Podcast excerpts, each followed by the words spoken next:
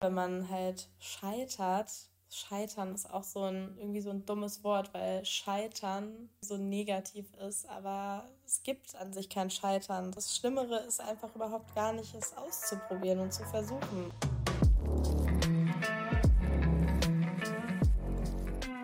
Okay, Leute, ich hoffe, es geht euch gut. Ich habe gerade eine ganze Folge aufgenommen und dann ist einfach alles weg gewesen, weil ich den falschen Knopf gedrückt habe. Und ja, here we go again. Wird jetzt wahrscheinlich anders als in der Folge davor. Ich sitze auf jeden Fall gerade in Marokko und ich wollte einfach nur so ein bisschen drauf losreden, weil wir hatten voll den schönen Morgen, haben zusammen gefrühstückt, dann Yoga gemacht und meditiert. Und dann habe ich mich sehr in Peace und nach Lust gefühlt, jetzt eine Podcast-Folge aufzunehmen. Es ist ja auch das neue Jahr und ich hoffe natürlich erstmal, ihr seid gut reingekommen und es geht euch, euren Freunden und eurer Familie gut. Und eigentlich ist es voll weird. Wir saßen einen Tag vor Silvester im Hostel oben und irgendjemand meinte, ja, morgen ist ja Silvester, irgendwie voll krass. Und dann meinte jemand anderes so, eigentlich schon lustig, was es für einen Stellenwert hat, dass die Erde die Sonne jetzt einmal umrundet hat. 365 Tage, das, was die Erde braucht, um die Sonne komplett zu umrunden. Und eigentlich ändert sich nicht wirklich was. Ich mag diese Vorstellung und diesen Brauch, sich am Ende des Jahres oder zu Silvester oder Neujahr Gedanken zu machen über das neue Jahr, das alte zu reflektieren, weil viele Menschen das einfach sonst nicht machen und dann gibt das wenigstens dann nochmal so einen Anlass, alles zu überdenken und zurückzuschauen und auch abzuschließen. Ich finde das wirklich mega schön und auch wichtig. Aber andererseits bringt das Ganze auch oft viel Druck für viele Menschen mit, zum Beispiel gescheiterte Neujahrsvorsätze oder zu hohe Erwartungen an die Silvesterfeier oder sich selbst generell, dass es eine tolle Party, eine tolle Nacht werden soll, dass man glücklich sein muss und dass das in Erinnerung bleiben soll. Aber wirklich, Leute, wenn ich mal zurückgucke, ich hatte schon auch nice Silvester, aber am Ende war es nicht der Tag, wo die Erde die Sonne umrundet hat, der am meisten zählt, sondern alle anderen wunderschönen Momente und Tage auch dazwischen. Und diesen Stellenwert gebe ich Silvester gar nicht. Also, dass es so mega krass ist. Und das mache ich halt gar nicht mehr, dass ich da so viele Erwartungen habe. Ich kam jetzt auch neu in das Hostel und es war ja klar, dass wir Silvester hier zusammen verbringen. Und ich war ja vor zweieinhalb, drei Monaten schon mal und habe hier gearbeitet und war eben für sieben Wochen hier. Und es war ja wirklich für mich eine wunder wunderschöne Zeit, weil man auch mit den Menschen so zusammenwächst und wir wie so eine kleine Family hier waren. Und dann kam ich halt jetzt zurück und natürlich, es dreht sich ja weiter. Die Erde dreht sich ja weiter um die Sonne und es bleibt eben nicht so, wie es war. Und am Anfang hat da ein bisschen meine eigene Unsicherheit reingespielt, dass ich mir dann Gedanken gemacht habe oder dass man irgendwie ersetzt wird oder was auch immer. Aber es ist ja viel schöner, einfach mit Dankbarkeit und mit einem Lächeln auf die Memories, die von damals zurückzuschauen, aber genauso auch jetzt dieses Neue in Empfang zu nehmen und auch das zu genießen und hinzunehmen, weil die Dinge werden nie mehr wieder genauso sein, wie sie mal waren. Und das ist wichtig zu akzeptieren, habe ich da auch jetzt nochmal für mich mit rausgenommen. Aber dass es halt nicht heißt, dass es nicht wieder so schön oder noch schöner oder einfach anders werden kann. Ich arbeite jetzt auch zum Glück wieder hier, habe das schon vorher abgeklärt, dass ich nicht die Unterkunft zahlen muss, weil ich wirklich broke bin und auch wieder jetzt Geld für die nächste Reise sparen muss natürlich. Und es ist natürlich auch eine super entspannte Arbeit hier und echt nicht viel. Und ja, generell, als wir, als ich hier ankam und die Sonne und das Meer gespürt habe, ging es mir schon wieder viel besser und das Stresslevel, was sich wieder so in Deutschland angestaut hatte, ist auf jeden Fall krass gesunken. Ich habe mit Johanna auch letztens darüber geredet, dass es ja einfach so ist, wenn wir, wir sind ja immer in Deutschland und dann wieder reisen, dann wieder Deutschland reisen. Und in Deutschland ist es dann meistens so, dass man so seinen Shit gemacht bekommen muss. Also studieren, arbeiten, Geld sparen und verdienen für die nächste Reise und die ganzen Leute sehen und dass man sich einfach enormen Stress damit macht.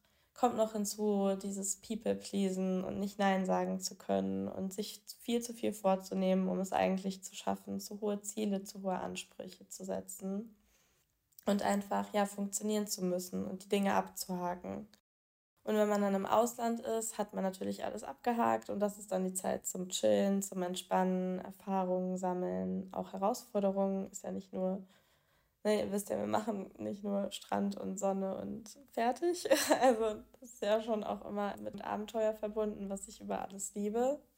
Oder jetzt hier bin ich ja auch am Arbeiten und ja, wenn man aber in Deutschland ständig diesen Stress hat, dann geht es einem da nicht so gut und man verknüpft das direkt damit. Und ich versuche und möchte mir vornehmen, einfach, wenn ich wieder in Deutschland bin, das nehme ich mir jedes Mal vor, aber ich werde es auch immer weiter versuchen und es wird auch immer besser werden, sich einfach dann nicht wieder diesen Stress zu machen. Und ja, man muss viele Dinge machen, aber positiven Stress zu haben und nicht negativen, weil das wird einen überhaupt nicht weiterbringen und sich einen Ausgleich zu nehmen. Und sich auch Zeit zu nehmen, seine Gefühle zu fühlen. Das finde ich an Meditation eben so gut.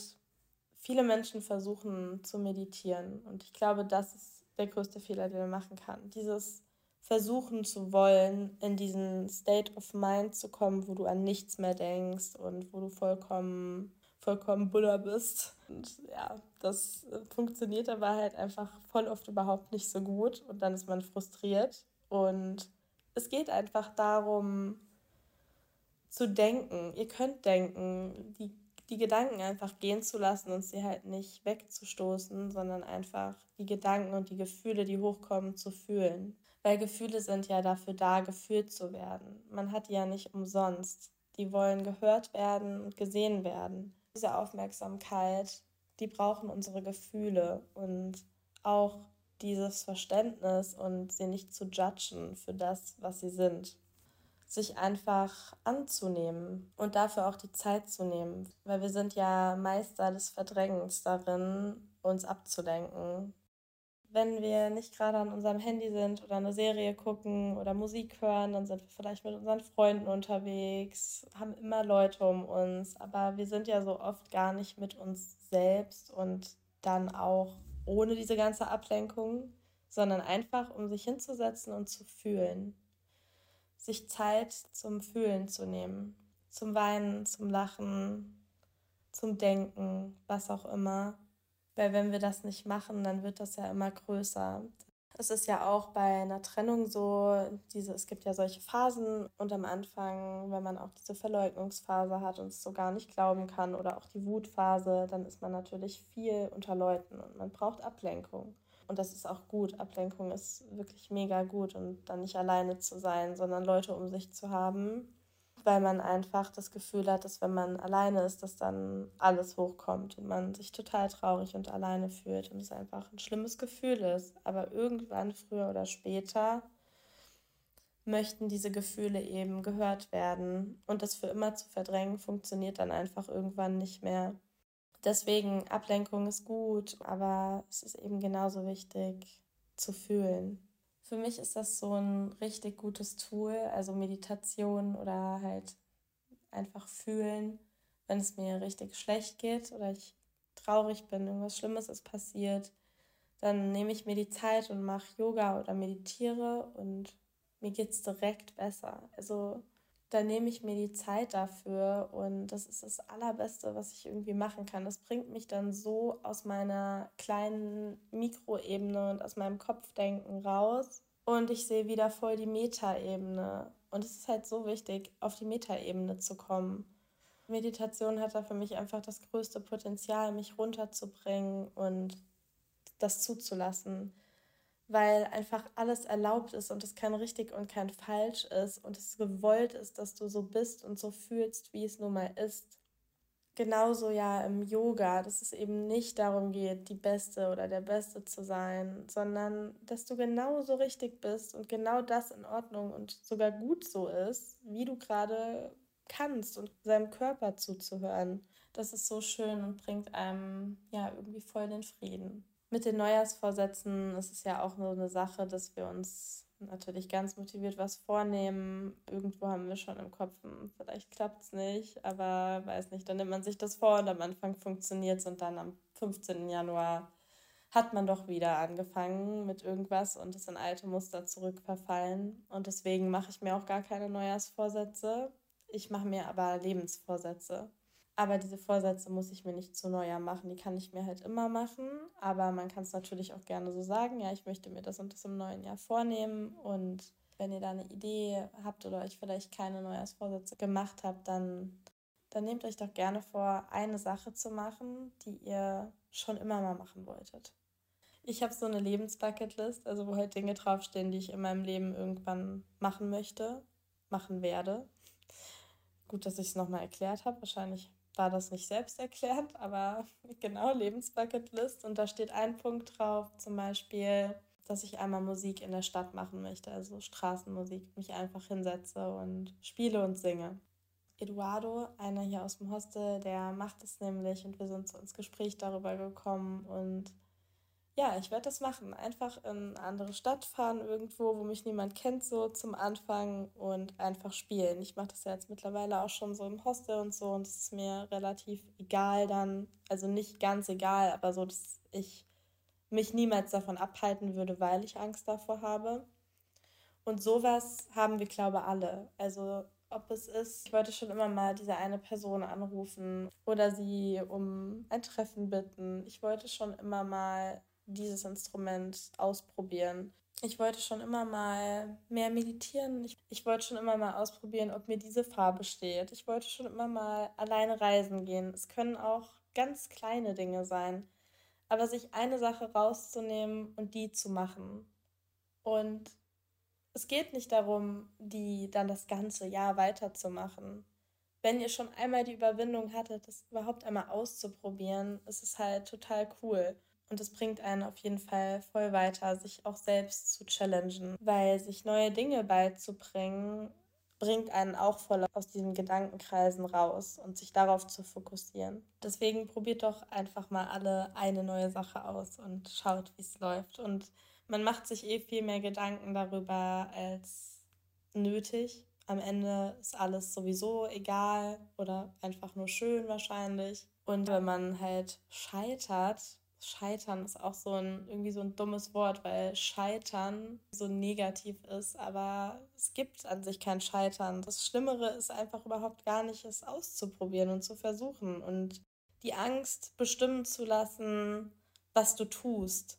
Und indem wir das halt immer wieder machen, desto weniger interessieren uns die Dinge. Aber darüber haben wir auch eine eigene Folge, die heißt entweder Scheiterhalter, wie dieses Seminar, was ich dazu gemacht habe, oder irgendwie Scheitern und aus Fehlern lernen. Da geht es genau darum.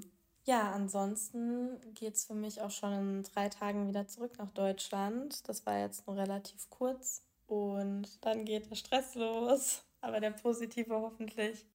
Und ich muss krass durchziehen und lernen. Ich denke mal, viele sind gerade in der Klausurenphase, entweder Schule oder Uni.